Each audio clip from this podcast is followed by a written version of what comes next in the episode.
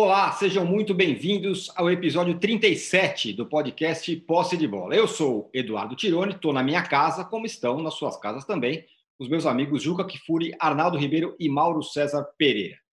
A volta do futebol no Brasil vai se aproximando e a gente tem o seguinte cenário: os ricos e estáveis, Flamengo e Palmeiras, estão tranquilos, sem nenhuma movimentação no mercado. Enquanto isso, os endividados até o pescoço, como Corinthians e Atlético Mineiro, tentam ir às compras. Não é incrível isso? Esse será o tema do nosso primeiro bloco, que também vai debater a questão da volta da bola rolando. Dá para voltar agora? Se não voltar, tudo bem que os clubes vão quebrar e tudo certo? É possível voltar com segurança? No segundo bloco, a gente vai repercutir a boa entrevista que o Rogério Ceni deu ao Mauro César Pereira, em que ele falou do Cruzeiro e também falou do São Paulo, entre outras coisas. Será que ele tem hora para voltar para o São Paulo? E no terceiro bloco, a volta de Messi ao futebol pós-pandemia, a volta do Cristiano Ronaldo pós-pandemia e a volta do Neymar a Paris. Ele só agora foi para a França para ficar confinado lá e depois voltar aos treinamentos para a Liga dos Campeões, já que o campeonato francês acabou. Desse jeito, assim, devagar, ele vai dando razão para o Felipe Luiz, que ontem, na live do Flamengo, disse, brincando, claro, que ele brigaria por posição no Flamengo. Vamos falar também sobre essa, essa essa live que o Flamengo fez aí para alguns youtubers e tudo mais. Um recado importante: você que assiste a gravação do podcast pelo YouTube, não deixe de se inscrever no canal do All Sport.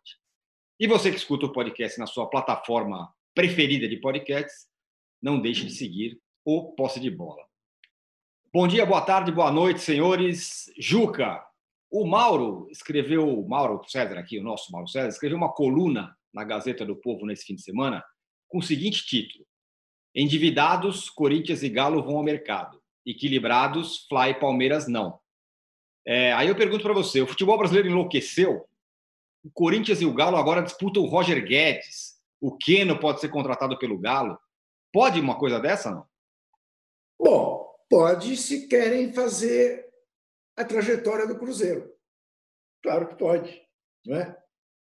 A insanidade no Corinthians que eu conheço mais de perto do que a situação do Galo, é, é uma coisa digna da Sarah Winter, que acaba de ser presa lá em Brasília.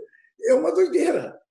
É uma doideira, é uma coisa absolutamente sem pé nem cabeça. Né? Agora, tem os caras do Conselho do Corinthians inventando que o estádio está pago, que o Debrecht desistiu de receber um bilhão de reais, entendeu? Que é uma tentativa de confundir o fato dos credores da Odebrecht na recuperação judicial dizerem não, esse débito do Corinthians nós não queremos. Ou seja, por quê? Porque sabem que o Corinthians não tem condição de pagar. Você não põe esse dinheiro aí na negociação, porque isso aí não, não nos interessa. E aí tem os gênios, o Jota, né, lá no Corinthians, que tentam vender para o torcedor do Corinthians que está pago, acabou, acabou a dívida. Essa foi a solução miraculosa de André Sanches e seus Blue Caps. Entendeu? O Corinthians não deve mais nada para o estádio. Então, o Corinthians passa a ter uma situação privilegiada, né? porque o estádio voltará a ser fonte de lucro. Quer dizer, voltará, não, começará a ser, coisa que nunca foi. O Corinthians, nessa situação, pensar em contratar quem quer que seja, quem quer que seja, um novo servente para cuidar ali da portaria do Parque São Jorge, é um absurdo. Jogador, então, nem se fala. Né? E me parece que a situação do Galo é mais ou menos a mesma. Só que o Galo tem um problema para administrar que o Corinthians não tem. O Corinthians não tem o Sampaoli dizendo, olha, ou traz ou eu pico. Né? É, digamos que o, o Tiago é um pouco mais é, tranquilo, né? sabe em que situação está, e fez ali as pazes com o André Sanches. Mas não faz o menor sentido. O menor sentido, Tirone. É, mas é isso, nós vamos falar. É a mesma coisa é, da discussão da volta. É evidente que não podia voltar, mas é evidente também que como é que não pode voltar se flexibilizar um isolamento que nunca foi um isolamento para valer. Né? Por que, que pode tudo? Pode ir ao shopping e não pode ir ao campo de futebol? Né? Por que, que algumas coisas podem funcionar e outras não? E essas que estão funcionando não são essenciais. É isso. Nós, nós estamos num país tão doido, mas tão destrambelhado, que quem apoia o presidente da República é essa gente que joga bomba no, no SPF. São ativistas que você fala, não, não são ativistas, é gente que devia estar no manicômio, né? nem, nem prender. Eu não levaria essa gente para a cadeia, levaria para o manicômio, porque, percebe? Esse é o Brasil que nós estamos vivendo e eu espero que a gente encontre uma solução e que o bom senso passe a imperar. Óbvio que não será com esse genocida eh, na presidência da República. É isso. Então é uma loucura completa. Os fogos em cima do STF, vai, o pessoal não conseguiu dormir à noite, agora as, as, as as, as, decisões do STF vão ser complicadas, porque eles não puderam dormir, que nem quando, né, quando tem final do campeonato, os caras jogam isso, bomba no hotel isso, e tudo mais. Isso. Não é isso, quer dizer, sendo que não tinha nenhum ministro lá, evidentemente, né? Até é. porque eles não estão indo ao STF, estão fazendo como nós, estão fazendo reuniões cada um na sua casa, né? É tudo uma, um absurdo, tudo um absurdo. Agora, dentro do futebol, eu estou para ver um absurdo maior que o Corinthians. Estou para ver. É. Né?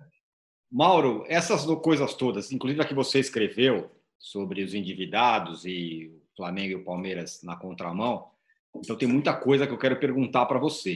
É... Na contramão do Corinthians, que inventa que não, tem, que não tem mais dívida, do Galo que vai contratando sem dinheiro, o Flamengo renovou com Jesus, está renovando a negociação dos dois Diegos, né, do goleiro e do meia, fez lá o protocolo da volta dos gramados, testou todo mundo, testou o, o, o Jorge Jesus 16 vezes, fez essa live beneficente nesse domingo. É, aí o Felipe Luiz até deu uma brincadeira, falou da história do Neymar, é, que agora é difícil competir com o Flamengo tal. E o Jorge Jesus também disse que a, que a pandemia atrapalhou a possível, a provável hegemonia do Flamengo. Enfim, o Flamengo vai nadando o sentido inverso dessa turma toda. Queria também que você falasse sobre essa questão da live de ontem, desse domingo. Bem, é... assim, essa questão do Felipe Luiz, até é bom frisar isso mesmo. Né? Ele falou em de brincadeira, né? não foi uhum. sério. Quando ele falou, ah, até o Neymar teria que brigar por posição. Se bem que o Neymar, pelo comportamento dele, é, ele obviamente agregaria muito tecnicamente, mas acho que ele atrapalharia bastante esse ambiente do elenco, que parece de fato muito harmônico. Né? é, os jogadores, o técnico. O técnico é muito respeitado, então a coisa realmente está caminhando bem ali. E, dentro do futebol, né, você tem pouca, pouca interferência ali do dia a dia de outros cartolas. Fica mais ali o pessoal do futebol mesmo. Jesus controla aquilo muito bem. Então, de fato, tivéssemos hoje os jogos, acho que o Flamengo dava sinais de que caminharia para construir uma hegemonia. Hegemonia momentânea sempre, né? Muita gente fala, ah, de Bayern de Munique, tudo. Gente, é óbvio que um clube, quando ele. O São Paulo não teve hegemonia nos anos é, 2000, é, na primeira década do século, teve, teve. O Corinthians teve um período de hegemonia, o Cruzeiro teve dois anos hegemônicos na Série A, com dois títulos consecutivos. É, tivemos o Internacional nos anos 70 com um período de hegemonia, isso é assim. Só que os períodos são curtos. É, para ser um Bayern de Munique, você tem que esperar, de repente, uma década, o time vai ganhar sete títulos, seis títulos nacionais, mais as quatro ou cinco Copas, virou um Bayern de Munique. Em um ano, dois anos, evidentemente, você três, você não vai é, é fazer esse tipo de constatação. É, acho que ele queria dizer ali uma hegemonia momentânea, né, de tentar é, continuar como campeão brasileiro e avançar nas competições. É, mas, então, assim, houve, houve a live, né? Primeiro, essa questão das contratações, né? O, o, Flamengo já avisou que não vai contratar mais, até porque já contratou muito, mas ia contratar um lateral direito. E a informação agora é que não vai contratar. E a alegação, até uma pessoa do clube me disse outro dia isso, falou: olha, não tem sentido reduzir o salário dos jogadores, negociar um salário com um técnico diferente daquilo que foi pedido inicialmente por ele e que foi até conversado no primeiro momento, por conta da pandemia. Agora você vai contratar um jogador. É, e não tem necessidade, gente. Ah, o Rafinha não tem reserva. Tem lá o João Lucas, tem lá o menino da base, Mateuzinho. Senão você improvisa alguém. Eu sempre gosto de lembrar que o reserva da, da lateral esquerda e até da direita, muitas vezes, do Liverpool, virtual campeão inglês, campeão europeu ainda é, né? e melhor time do momento do planeta Terra, é o James Milner, que é um jogador com 33 anos, meio campista e joga de lateral esquerdo. E fez uma temporada inteira na posição antes da chegada do Robertson, que é o atual titular, o escocês. Ou seja, quando o Robertson não joga, o grande Jürgen Klopp pega o James Milner e coloca na lateral. É como se o William Arão jogasse na lateral direita toda vez que o Rafinha não pudesse e o Thiago Maia entrasse no meio campo do Flamengo. Então, saída é óbvio que há. É, é, o ideal, é claro, você ter dois caras bons em cada posição, ou um bom, um razoável, né? mas não é, não é uma sangria isso, pelo amor de Deus. Né? É, então, acho que está correto. E o Palmeiras tem sido muito cauteloso. Acho até que o Palmeiras, é, o Palmeiras até disse isso, o presidente chegou a falar isso em entrevista, que iria segurar para tentar contratações mais adiante, isso antes até do Rony, ou seja, depois contratou o Rony. Seria muito natural que o Palmeiras contratasse para a Série A ou no segundo semestre, se não tivesse a pandemia, pensando na segunda metade, no mercado internacional, né? como fez o próprio Flamengo ano passado, com Felipe Luiz, Gerson, Pablo Mari e, e, e o próprio Rafinha. Né? O Palmeiras pode fazer isso, acho que se resguardou para isso, mas também não está falando em contratação, está na dele ali. Então, é, e é curioso que você veja o Corinthians usando de novo essa cortina de fumaça, né? De contratações para desviar o foco do assunto principal, que é a crise financeira. O Atlético já sabe qual é. é vai mesmo se aventurar. A alegação dos atleticanos, torcedores fanáticos, aqueles que não querem olhar para o perigo, o clube pode, pode é, é, é, correr, é, ah, o Galo tem patrimônio. Mas se você pensar que tem patrimônio, metade do shopping, por exemplo, foi vendido para construir o estádio. Aí tudo bem, você vai trocar patrimônio. Você vai ter o shopping, vai ter o estádio no futuro. Ok. Mas você vai gastar mais do que arrecada. Pensando no patrimônio, Amanhã você vende outra parte do shopping, vende isso, vende aquilo, pouco não tem mais patrimônio. Porque no futebol essa coisa pode tudo ir embora. E é um clube que investiu pesado com o Alexandre Calil no começo da década, é, é da década de 10, né? Agora, ganhando em 13 a Libertadores e 14 a Copa do Brasil, que foi também uma roleta russa, né? Se perde ali, ficava sem título nenhum e com uma conta para pagar. Olha o Michael Suel, que foi pago só agora, numa situação desesperadora na FIFA. Então, o Atlético já se, já se aventurou assim há pouco tempo, tem, tem poucos anos. Sobre a live, o que aconteceu ontem? O Flamengo fez uma live com patrocínio, com, com uma live beneficente. Alguns torcedores do Fluminense, porque eu critiquei a aventura do Fred de bicicleta, não a intenção, a intenção de arrecadar, é, é, eu falei semana passada isso, vou repetir rapidamente. A intenção de arrecadar é, cestas básicas para as pessoas no meio de uma crise é, obviamente, elogiável e nobre. O que eu achei equivocado foi o Fred andar de bicicleta 600 quilômetros, com uma equipe ao seu redor, parando na cidade, e tem vídeos aí circulando, a gente pode ver a hora que quiser, é, juntando gente. Claro que vai juntar gente. Ele é um ídolo do Fluminense, é o maior ídolo do clube dos últimos anos. Então, ele passa no interior de Minas, os caras vão lá tirar uma foto, junta gente. Achei inadequado. Acho também, não acho legal, é opinião minha. Pessoas podem concordar ou discordar. Não acho legal quando você faz uma campanha e você se coloca como, como não como o cara que alavanca o negócio, mas como o grande personagem central da campanha. Tudo tem a sua presença, a sua imagem. Parece uma coisa autopromocional. Eu não gosto. Se as pessoas gostam, problema de cada um. E ontem o Flamengo fez um negócio também com a mesma desculpa, de que era, ah, não, para arrecadar, legal, bacana, arrecadar. É, há quem questione o fato de ter sido feito no Maracanã. E há um hospital de campanha funcionando sim, tem boatos de que parou de funcionar, não está funcionando sim, ali no estádio Célio de Barros. E eu fui, fiz o quê? Como eu não estou no Rio para ver tudo de perto, eu, obviamente não fui a tal live, né? É, eu fui me informar. Falei com a Cris Tizati, do site Fim de Jogo, ela é vizinha do Maracanã.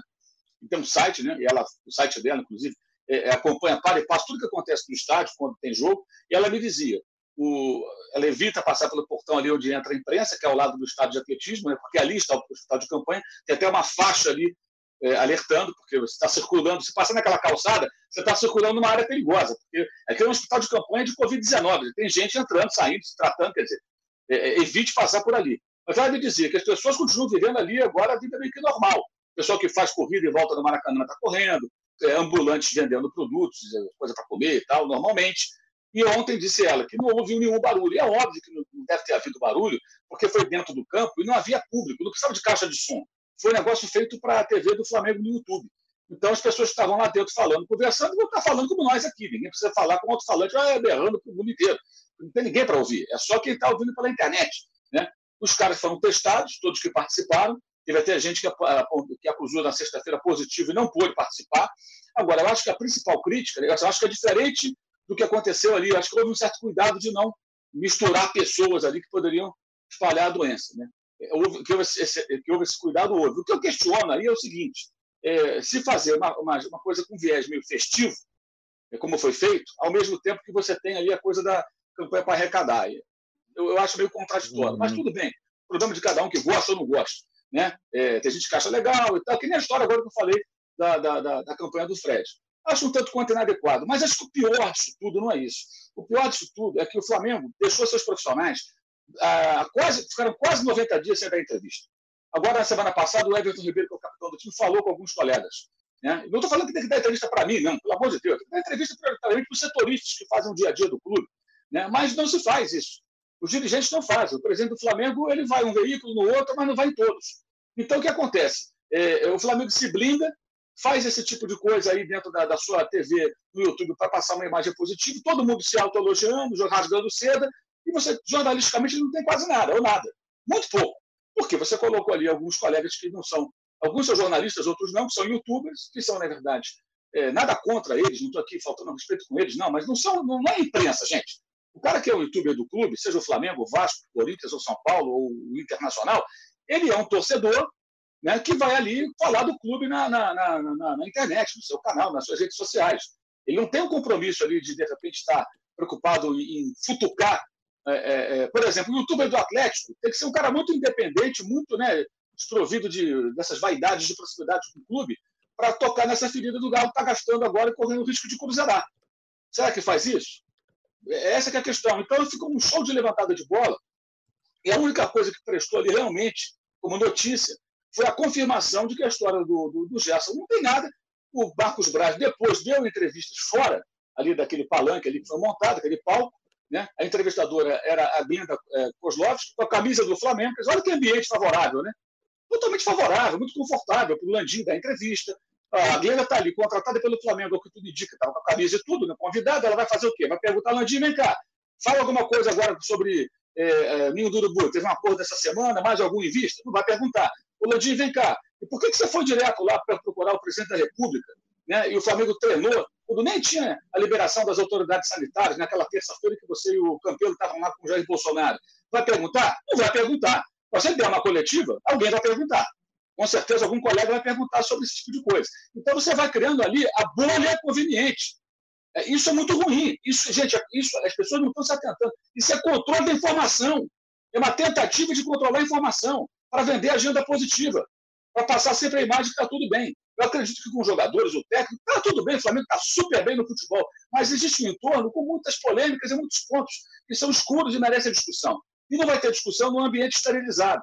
Agora, se o Flamengo consegue fazer um ambiente esterilizado para treinar, tanto que os caras estão sendo testados em uma coisa positiva, legal, então beleza, talvez até na prática comecem a, a mostrar às pessoas que é possível treinar nesse momento dentro desse protocolo que foi feito. Tem um custo, obviamente, né? o clube tem que arcar, está arcando, é, acho que se os outros não podem isso funcionar, cabe às federações a CBF deve espancar isso, mas essa é uma outra questão. Agora, esse ponto é que eu acho que é o mais importante. O torcedor tem que ficar ligado nisso. A não ser que ele seja um torcedor que só quer só ler, ler e ouvir a agenda positiva. Para a hora que o bicho pegar no clube dele, ele também não vai saber, porque vai ficar só escutando essas historinhas. Imagina uma festa dessa hoje do Corinthians. O que, é que o presidente do Corinthians não vai falar? Vai parecer que o Corinthians não tem mais dívida, como o do estádio desapareceu, né? Desapareceu do estádio, a dívida do clube sumiu, né? Os craques estão voltando ao Corinthians, vários que saíram, outros novos vão chegar. Você pode vender qualquer agenda positiva, qualquer versão fantasiosa dos fatos. Esse é um ponto muito importante. A tentativa de controle da informação já aconteceu no Atlético Paranaense e hoje isso acontece no Flamengo, e em alguns momentos com esse. E a gente tem que ficar ligado para isso. Quando eu falo a gente, é a imprensa e o torcedor. A não ser o torcedor que não quer saber de nada. Né? O Ô, torcedor que quer só ficar é, é, vendo coisas lindas e maravilhosas e sendo iludido muitas vezes. Ô, Mauro, você não está sendo justo. Você vai me desculpar, nós vamos divergir frontalmente. Porque o Landim tem toda a razão de se preservar, porque na hora que ele não se preserva, ele vai ao programa na Sport TV e encontra ali não propriamente um repórter, porque o Casão não é um repórter, Casão é um comentarista brilhante.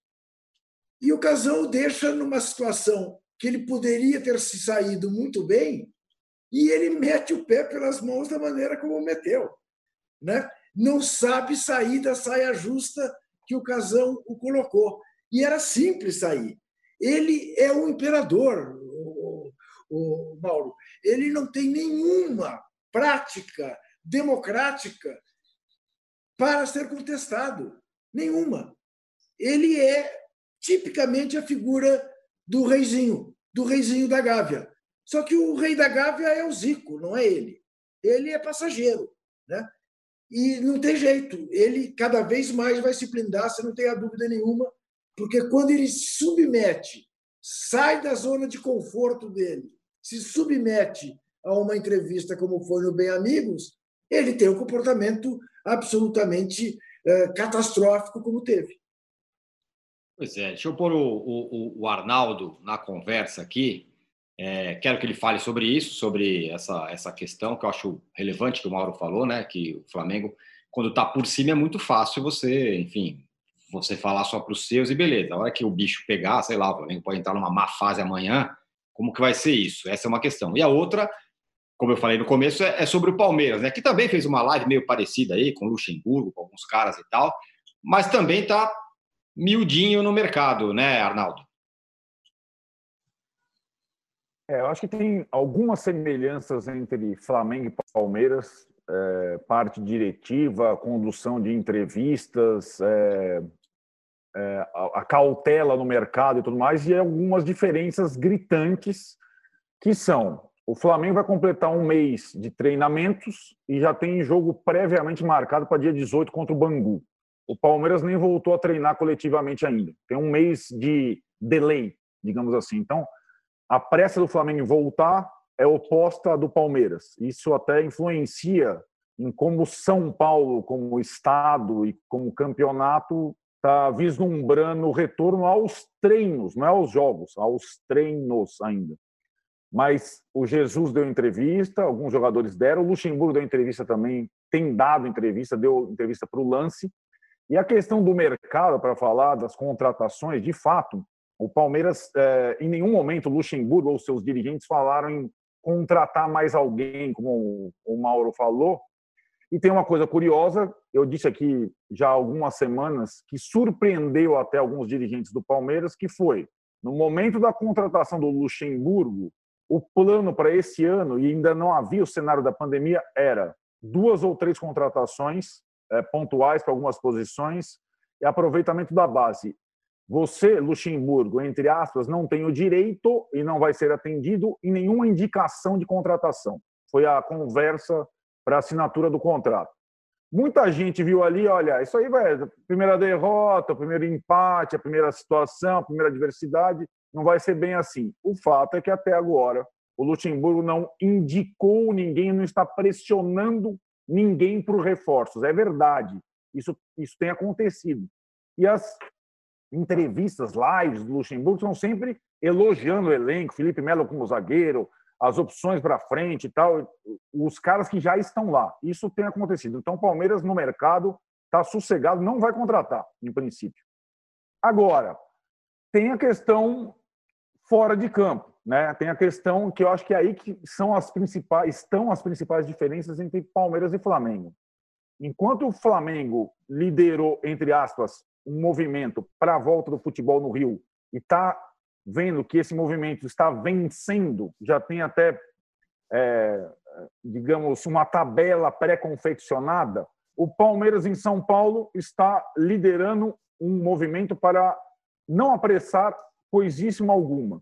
Só que esse movimento em São Paulo já está com as suas uh, dissidências. Primeiro foi o Bragantino, que furou o treino lá e tudo mais, e foi advertido e parou de treinar, entre aspas. Eu preciso fiscalizar essa semana também, viu, galera? Porque há informações de que alguns clubes que estavam treinando pararam, mas pararam, é, digamos, oficialmente. Vamos ver se mascarado vai entrar em ação, hein?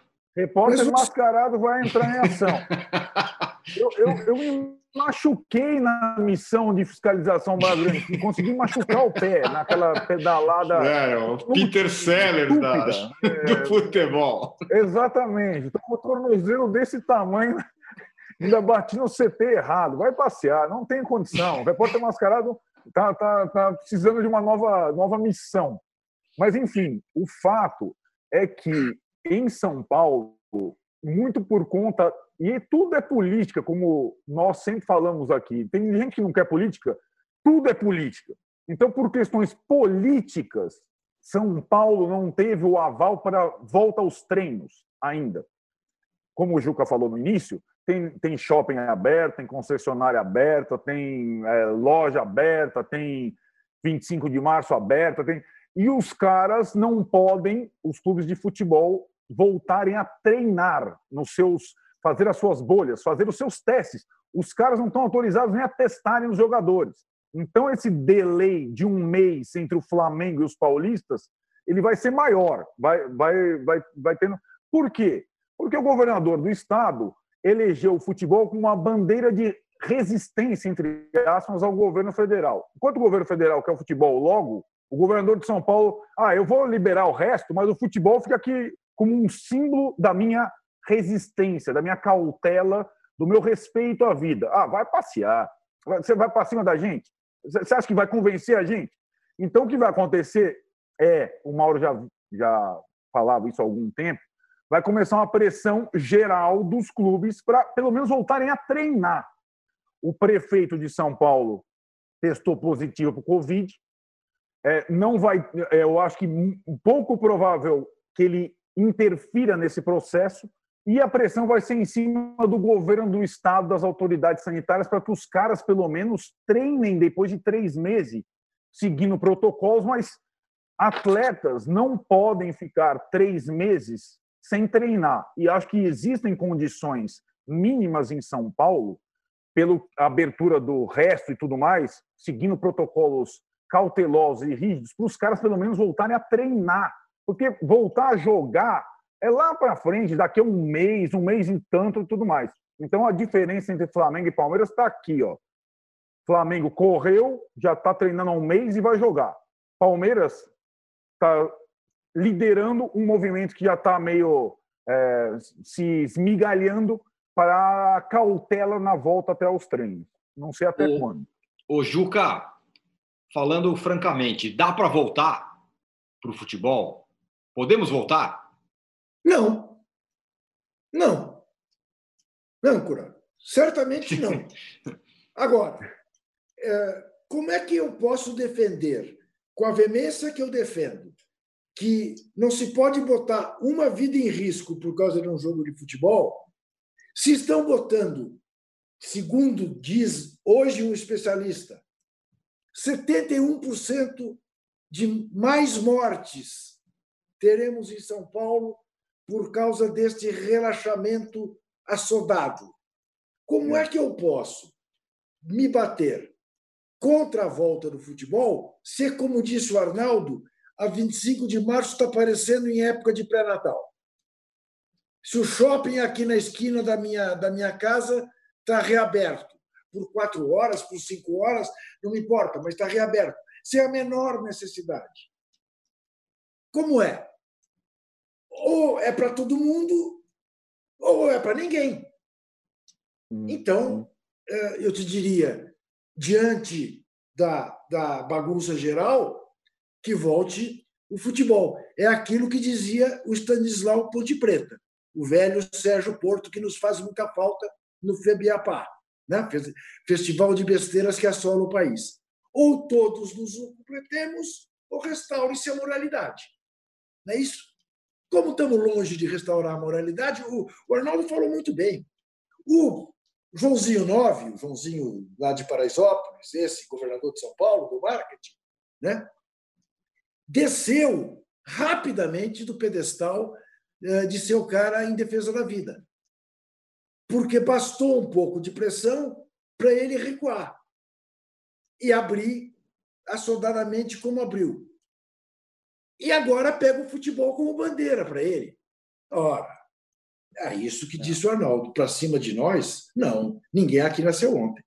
Ô, Mauro, você Diga lá, não, vou, Fala, passar, não. vou passar a bola para você justamente que eu, que eu imagino o que, que você vai falar.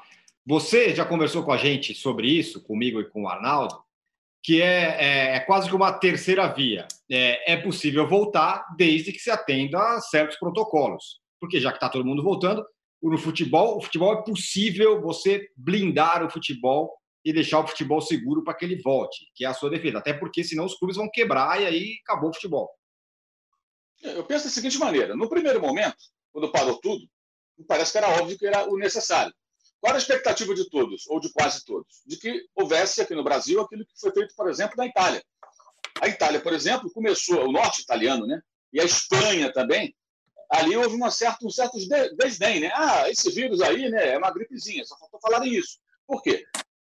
Relaxaram. Teve o famoso jogo em, em Milão, Atalanta de Bergamo contra o Valência, né? o jogo, a tal bomba, é, é, é, é, bomba biológica, né? que espalhou lá o vírus por toda aquela região. E, de fato, esse jogo teve uma, certamente um peso muito grande naquele contexto. Aí os italianos fizeram o quê? Depois dos espanhóis, trancaram tudo, não podia ir na rua. Se, se fosse parar na rua, tu era multado. Olha, temos que parar tudo e segurar, a curva vai cair. Caiu. E agora o futebol está voltando. Nós já deveríamos estar nesse estágio, com cerca de 90 dias aí de paralisação. Já era para estar agora planejando a volta com a curva lá embaixo. Não aconteceu. Então você tem dois caminhos. Vai esperar, vai ter o bloqueio, o confinamento, o lockdown, chame como quiser, aqui no Brasil, cada vez menos provável, porque perdeu-se a chance. Passou. Uhum. Não foi feito. As pessoas estão na rua. O brasileiro, não é só o governo, o presidente da República, não. O cidadão brasileiro, ele desafia o vírus. Ele chama o vírus para sair na mão, meu camarada. Ele vai para a rua e fala: que se dane, eu vou para a praia, eu vou andar na rua, eu vou pegar o ônibus. Muitos vão a trabalho, porque são. É, assim, aí é uma outra questão de vida ou morte. Eu não vou trabalhar, o cara me manda embora. Eu não recebo dinheiro, e o cara vai trabalhar. Vocês têm que trabalhar. Tem fotos aí de gente em ônibus lotado. Então, essas pessoas estão se expondo. Eu acho que isso é muito mais grave do que o futebol, nesse novo contexto, em que você, para, para times da Série A, você consegue criar realmente uma bolha de proteção.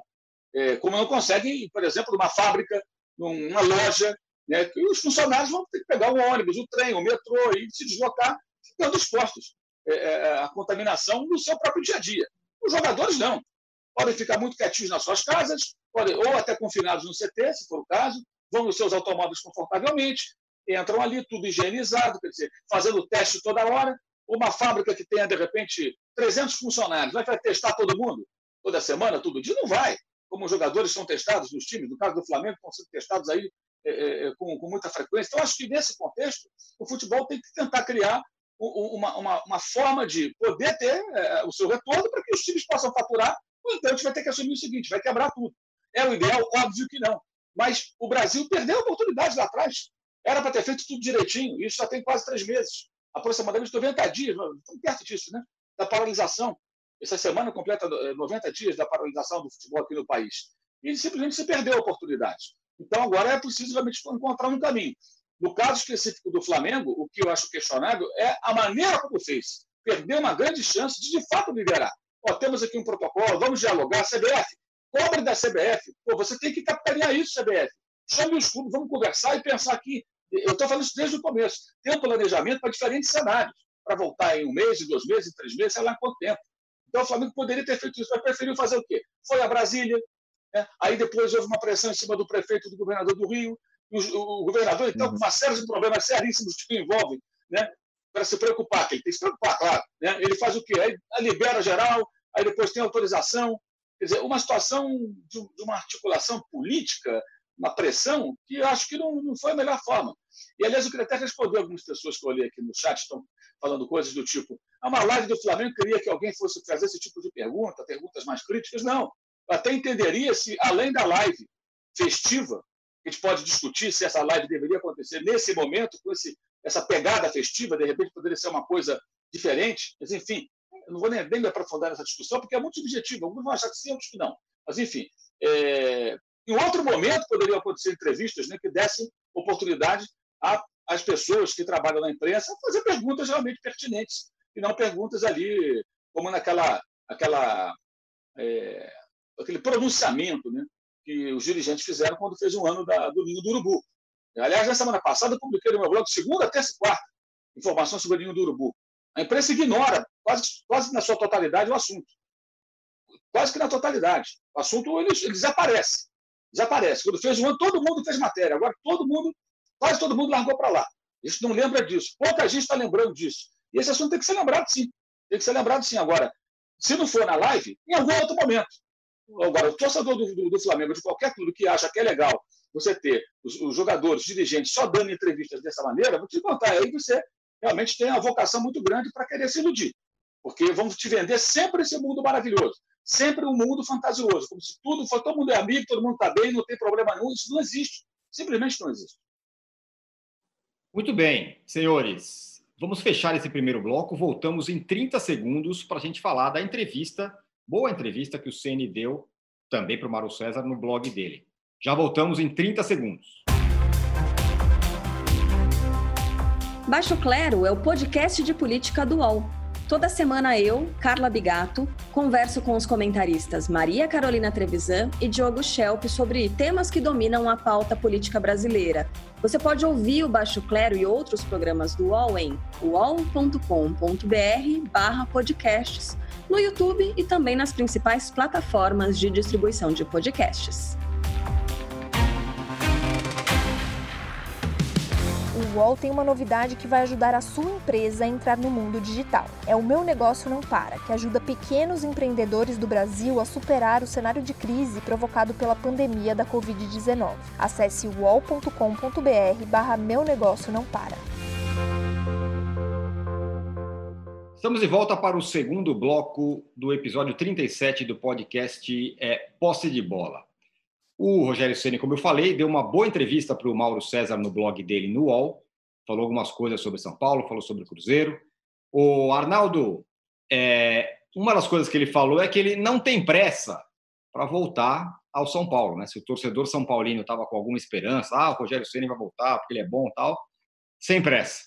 Eu acho que são são sinais, né? É, primeiro, sinais dos pretensos candidatos à presidência do São Paulo, todo mundo, Júlio Casares, Marco Aurélio Cunha, falando muito é, do, da ideia de continuidade do Fernando Diniz para 2021, né, do prestígio do Fernando Diniz.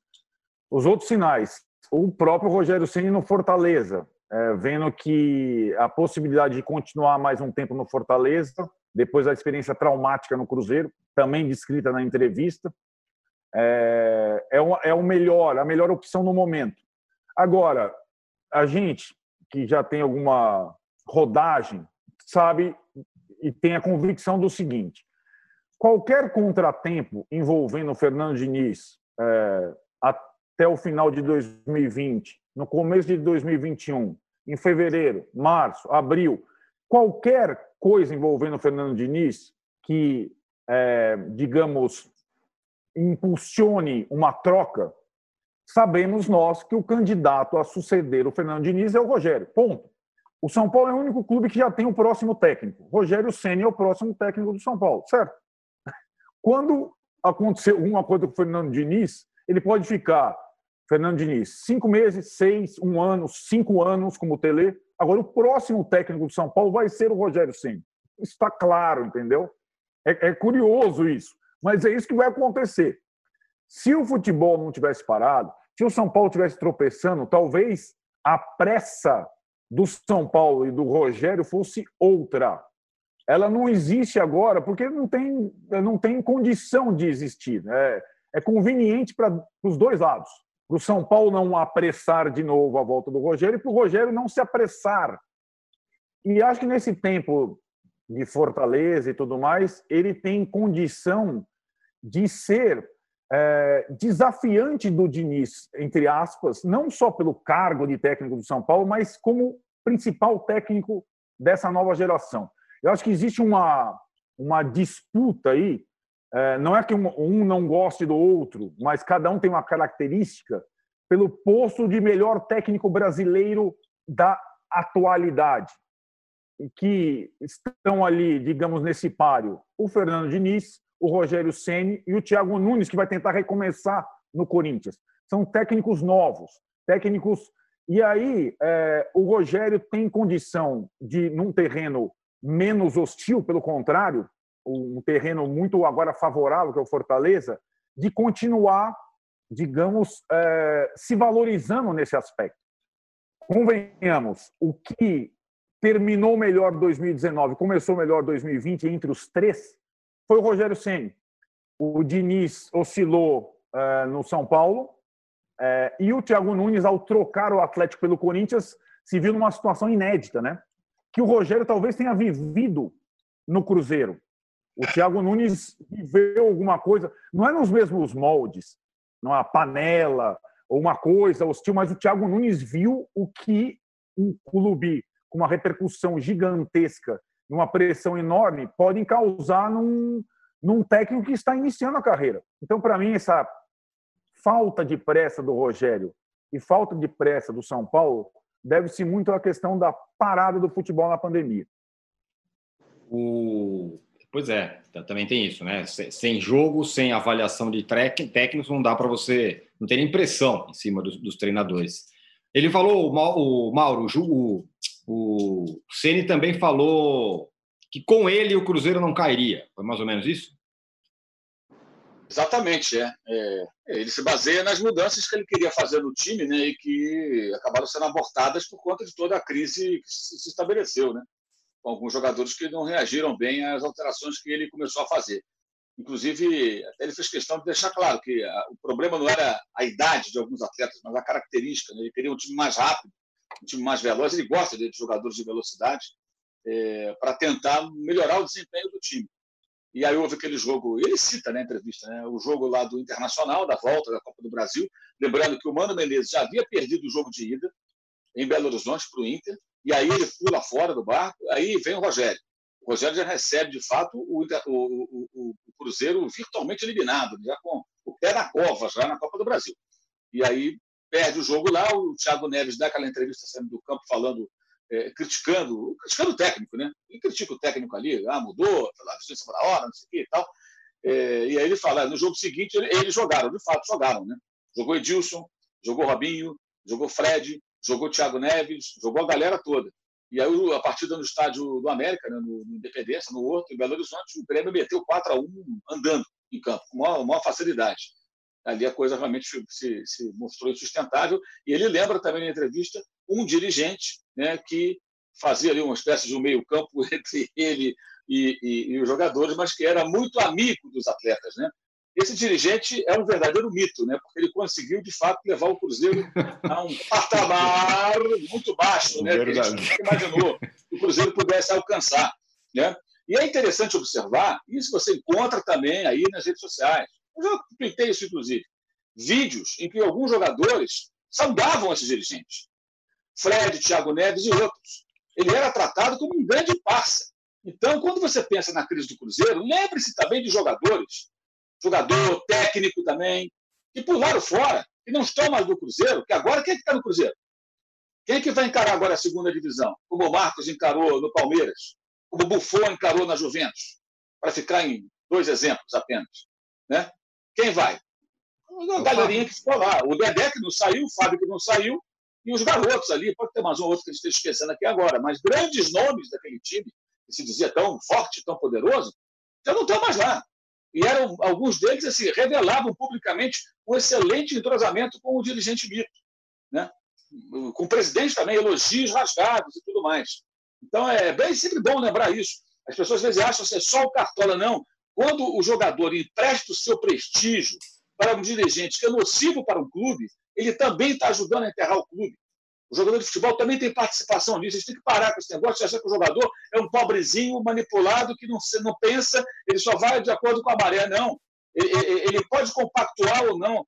Ah, mas o cara é o chefe dele. Você não precisa ficar fazendo graça. Fazer videozinho, colocar videozinho em rede social, piscininha, o cacete. Você pode muito bem chegar lá e manter a postura profissional. Sem puxar o saco do cara, sem permitir que ele colhe você para pegar uma, uma carona na, na, na, sua popularidade de atleta, né? mas quando o cara faz isso, também participa, porque ajuda a criar essa ideia de que está tudo maravilhoso. Por isso que é importante falar que nós falamos do outro bloco. A ideia, é, é o conceito está tudo muito bom, está tudo muito bem, é, pode estar escondendo problemas que podem ser de diferentes origens, diferentes ordens. Não precisa ser igual ao Cruzeiro, nem desse tamanho, mas você pode ter problema. E quando você faz essa bolha, né, você corre o risco de não perceber o que está acontecendo lá dentro. O Cruzeiro ouviu isso também. É com, com a participação de alguns jogadores que a torcida idolatrava. Muito bem. Ô, Juca, Posso, pedir um, posso pedir um grande favor para você? Já, claro. Você, porque você, você é o cara que vai mais vai, vai, vai falar no terceiro bloco, porque é o assunto que te interessa muito. Então Qual eu seria?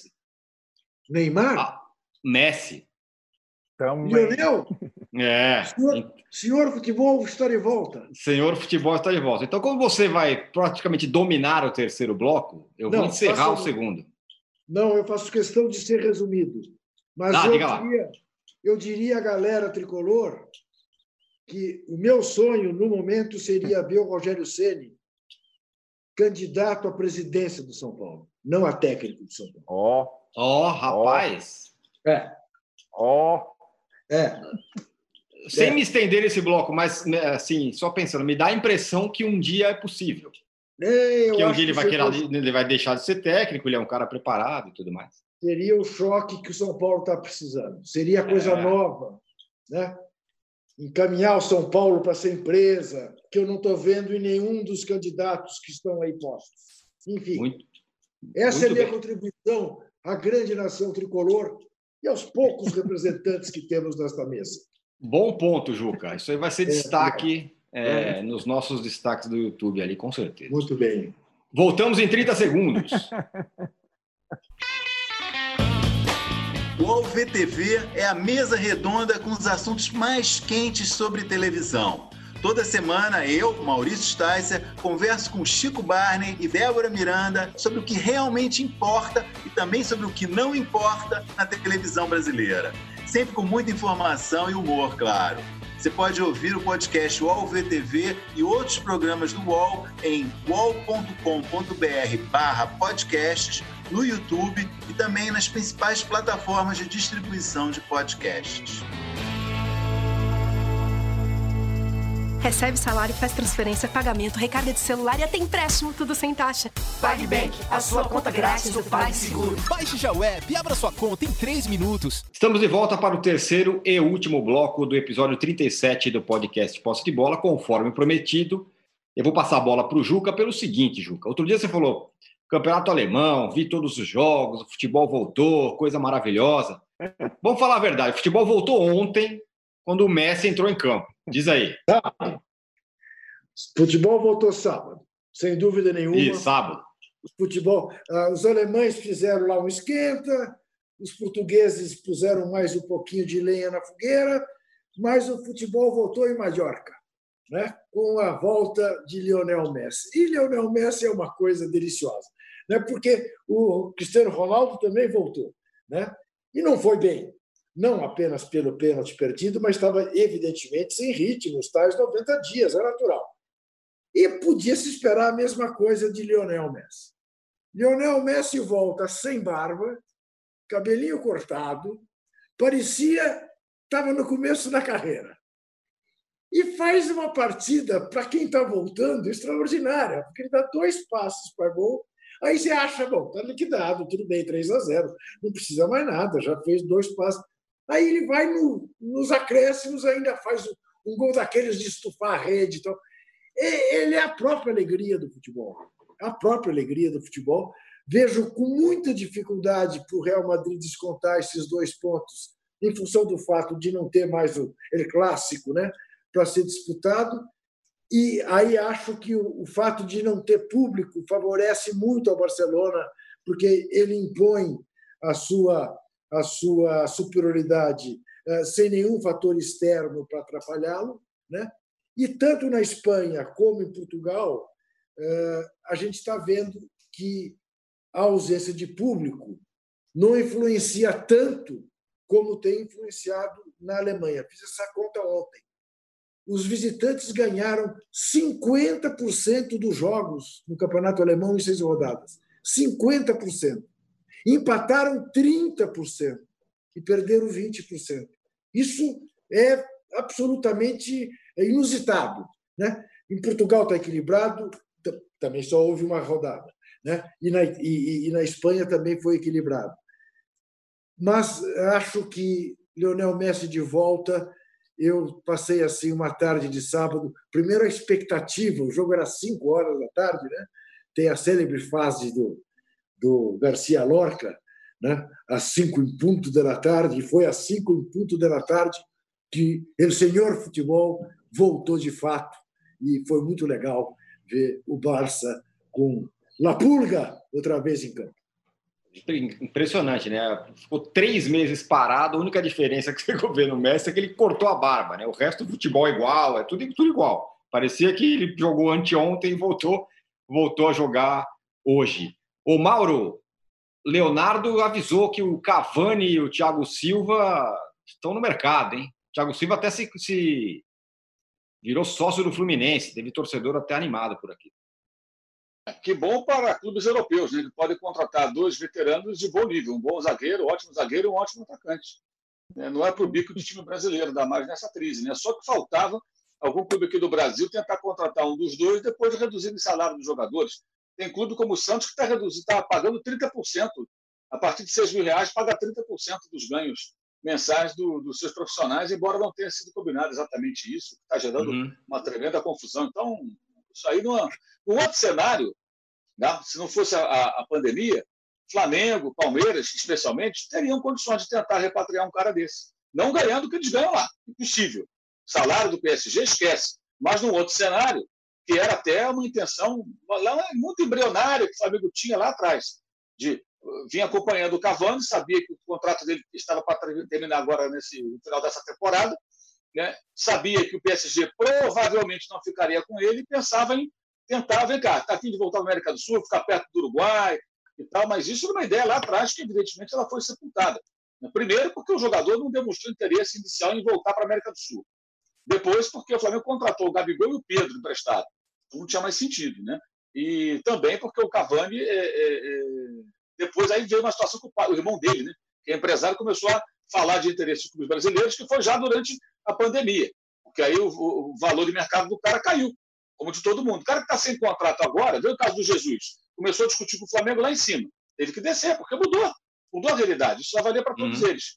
Agora, o Thiago, o Thiago é, Silva, para voltar para o Fluminense, ele vai ter que voltar numa condição Fluminense, totalmente muito lá embaixo. O Fluminense não tem condição hoje de pagar ele um saldo. Por exemplo, o Felipe Luiz e o Rafinha, que são mais ou menos da mesma idade do Thiago Silva, voltaram ao Brasil no passado para jogar no Flamengo, mas ganhando bons salários, que eu acho que o Fluminense não consegue pagar. E com perspectivas de ótimas premiações por conquistas que eles estão recebendo. E ganharam títulos. Foram cinco taças. Cada taça dessa fica um bom caraminguá na conta. O cara ganha um prêmio. Né? Então, é uma situação diferente da do Fluminense de hoje. É, eu acho que o Thiago tem espaço ainda em times europeus e, e, até times muito bons. E o Cavani também. Eventualmente, o cara não vai ser um titular absoluto, mas vai ser útil. É, o exemplo que eu dou é o seguinte: quem é melhor? Lovren, um dos reservas na zaga do Liverpool, ou Thiago Silva hoje? É, Thiago, Silva, Thiago Silva e Van Dijk. Ou Thiago Silva e Gomes, Thiago Silva e Matip, Thiago Silva e Lovren. Qual a melhor zaga para o Liverpool? No mínimo, dá uma discussão no mínimo, dá uma discussão. Eu acho que o Thiago ainda é um jogador que dá um bom caldo. E o Cavani também, um ótimo atacante. Aqui o PSG contrata o Icardi, contrata um monte de gente, caras uhum. mais jovens ainda, com, com, uma condição atlética melhor, enfim. Mas o Cavani ainda pode ainda ser muito útil a times na Europa. Acho que esses caras não Bora. precisam voltar para a América do Sul. Agora não sei eles queiram. O cara está com saudades aqui da terrinha e tal, o cara é só voltar. No caso do Cavani, para ele voltar à América do Sul, não vai ser no futebol uruguaio, só se ele jogar ali por um salário simbólico. Ele vai ter que voltar para jogar no Brasil. Até na Argentina hoje está difícil. Mas hoje nem no Brasil dá. Esquece, uhum. não dá mais. Uhum. uhum. Não faz sentido. Vamos imaginar, olha a alegria do grupo, né? Aí, galera, reduzimos 25% do salário de vocês. Ah, beleza, pandemia. Aí mais outro, não, vai reduzir de novo. Olha, não vai ter isso aqui. Ah, ok, vamos lá, vamos colaborar. Aí passa um tempo, a coisa dá uma clareada, ó, tá chegando aqui o Cavani. Quanto esse cara tá ganhando? Tá ganhando em euro, pô. Que negócio é esse, meu camarada? Então você reduz o meu e vai trazer o campeoníssimo aqui. Peraí, quer que eu corra por você? Não vai dar certo. Não pode dar certo. E aí os jogadores têm razão. Peraí, você é. pede colaboração, você vai buscar um jogador internacional, agora, para um time europeu é diferente, está mais ou menos do nível deles e vai, de repente, custar até mais barato. Agora, Sim. eu acho que é, assim, o Thiago ele se associou ao Fluminense, isso foi uma maneira de ajudar o Fluminense, uhum. divulgar, é até legal isso, divulgar o clube, motivar outros tricolores a fazerem o mesmo, ajudar o clube nesse momento agora. Não, não significa que ele vai jogar, é que a gente fica também, a imprensa, procurando, muita gente tem imprensa, procurando fazer associações e relações. Né? Ah, você tem aqui, ah, o jogador se associou, ah, agora ele vem. O, o São Paulo com o Cavani também falaram. O Lugano falou essa semana, tem a menor condição. E óbvio que não tem condição. É, Pelo amor de Deus. Pô, é. São Paulo está até difícil de pagar o Daniel Alves, pô. É. Como é que vai pagar o, o Cavani? Pois é. O, o Arnaldo, a gente voltando ao, ao Messi e ao Cristiano Ronaldo, que voltaram, quem voltou também foi o Neymar, mas voltou para a França. Para ficar lá paradinho, confinado, é, enquanto os outros já estão jogando. Isso vai. É, a distância entre eles, aquela velha história de melhor, não sei o quê, continua imensa, aumenta. É, é, na verdade, assim, né? A, temporada ela estava favorável ao Neymar pelo que ele vinha jogando, pelo que o PSG estava jogando antes da parada. Quando a França decide ser a única liga grande a encerrar a sua temporada, e essa é uma discussão gigante na França hoje, o Neymar, é, por tabela, perde. Fazendo a, comparação, era como é como se o Messi e o Cristiano Ronaldo jogassem no Flamengo e o Neymar jogasse no Palmeiras ou no São Paulo ou no Corinthians. Ele está um mês atrasado. Os caras já estão jogando, ele nem treinando com o grupo tá. Essa é a situação do Paris Saint-Germain. Agora, em relação à entrevista do Leonardo, me chamou a atenção o fato dele explicar assim com detalhes as saídas do Thiago e do Cavani, dizer que o futuro do PSG se chama Mbappé e não, digamos, se estender na questão Neymar. Ele nem fala no Neymar, a não ser uma situação assim. Não acredito que exista qualquer negociação na Europa por tudo isso que o Mauro e o Juca estavam falando, pelo contexto atual do futebol, superando 100 milhões de euros e tudo mais. Ou seja, na cabeça dele, o Neymar, que força a barra para ir para o Barcelona de vez em quando, ou para ir para outro lugar, não teria muita opção, não teria oferta é, da, do tamanho do que se esperava para fazer uma transferência. Então, me dá a impressão que o Leonardo tem tentado lá no PSG dar uma, uma gelada no Neymar. Agora, a saída do Thiago Silva é uma coisa contra o Neymar, assim como foi a saída do Daniel Alves. Ele tinha aquele grupo ali, e acho que o Neymar vai se vendo na condição de mais um do PSG, por incrível que pareça. É, então, quando ah, o futuro do PSG é o Mbappé, já tem uma mensagem direta para o Neymar, né? E eu acho que isso tudo é, é, vai meio que contra o que o ano se prenunciava para o Neymar em termos de sucesso e tudo mais. Só para falar uma coisa do Messi, eu concordo muito com o Juca, já é a 12 temporada que o Messi supera 20 gols. Então, imagine, você tem um jogador 12 anos seguidos ele vai te dar mais de 20 gols num campeonato. Né? Parece coisa de videogame, né? Não, não, mas esse é o Messi. É, eu achei assim, eu lamentei porque eu imaginava que mais gente pudesse ver a volta do Messi. Era um jogo para, entre aspas, TV aberta, para nesses tempos atuais e não confinado numa coisa de quase pay-per-view, entendeu? Eu não acho correto nesse tempo de faltou um pouco de sensibilidade, entendeu? Porque eu acho que assim, todo mundo que gosta de futebol tem a seguinte impressão: o futebol só volta a valer quando o Messi voltar a jogar. E pouca gente pôde ver isso. Então isso é uma, eu não acho é falta de sensibilidade no mínimo, né? Então acho que isso é, lamento. Espero que a gente possa ver mais o Messi nas próximas vezes, nas próximas partidas e tudo mais. E o Neymar, lamentavelmente, a gente vai demorar a ver jogar. O PSG tem, digamos, um projeto para fazer amistosos jogos treinos até que a Champions League volte em alguma circunstância, talvez num país neutro, entre aspas, para o Neymar poder fazer uma partida oficial. Vai demorar. O Juca, duas coisas. Uma, a pipoca, a cachorrinha do Arnaldo, foi contra ele, como é. você pôde perceber né? Contra quando a argumentação Neymar, do... Quando fala a palavra contra... Neymar, ela, ela, ela é. Dois, eu fiquei, achei interessante que o Arnaldo falou é, de o Leonardo ter falado do Mbappé e não ter citado o Neymar. Aí eu te faço duas perguntas. Um, que o Neymar é, é um jogador com mais recursos do que o Mbappé, para mim é claro. Mas quando você olha para o futuro, você vai fazer, talvez o Mbappé vá mais longe que o Neymar, por incrível que pareça. No primeiro bloco, o Mauro fez referência ao fato, parece mentira também, né? É, ele não discute tecnicamente se o Neymar teria ou não lugar no time do Flamengo, mas que talvez para o ambiente do Flamengo seja melhor não ter o Neymar. Veja, veja a que ponto é, o Neymar chegou. Não é a opinião do Mauro, é a atitude do Neymar. Eu, outro dia, deixei um, jornalista, agora já não me lembro, de Portugal, é, que me ligou é, perplexo, porque eu falei para ele que no paro ímpar, entre o De Bruyne e o Neymar, eu escolheria o De Bruyne. Entre o Mbappé e o Neymar, eu escolho o Mbappé. Porque eu sei exatamente o que posso esperar deles. E eu não sei o que eu posso esperar do Neymar. Eu sei que o Neymar é capaz de me dar alguma coisa maior do que o De Bruyne e que o Mbappé. Mas eu não sei quando. Eu não sei se ele estará disposto. Uhum. Ao passo que os outros dois eu sei. Percebe? Não estou discutindo a capacidade uhum. técnica do Neymar, mas eu estou discutindo a figura do Neymar, o, o homem Neymar. Eu prefiro o homem Mbappé e prefiro disparado o homem De Bruyne, até porque o Mbappé ainda é um, é um menino né, em projeto de virar adulto. O, o De Bruyne é um adulto. É, não, não, não, infelizmente, essa é a constatação que eu faço. E é nesses pés é, em que está é, a maior esperança do futebol brasileiro, porque certamente ele é o brasileiro mais qualificado hoje em dia nessa coisa de jogar futebol.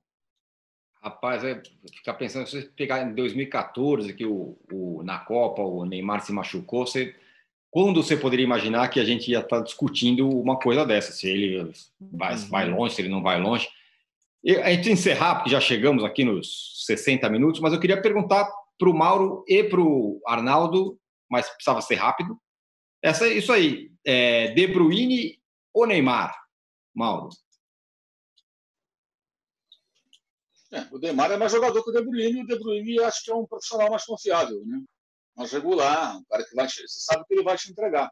O Neymar, você vai ter que conviver com os parceiros, com o pai dele, com todo o combo. O De Bruyne, que, que eu saiba, é o De Bruyne. Né? Você contrata um jogador de futebol e não tem todo esse entorno, não tem toda essa polêmica que sempre acaba envolvendo. Você vê agora, por exemplo, o Neymar está voltando agora, né? voltou agora para fazer quarentena na França. Acabou o campeonato francês.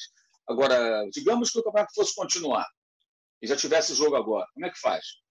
Ele simplesmente ele, ele e o Thiago Silva, quando começou a pandemia, eles vieram para o Brasil um pouco se lixando.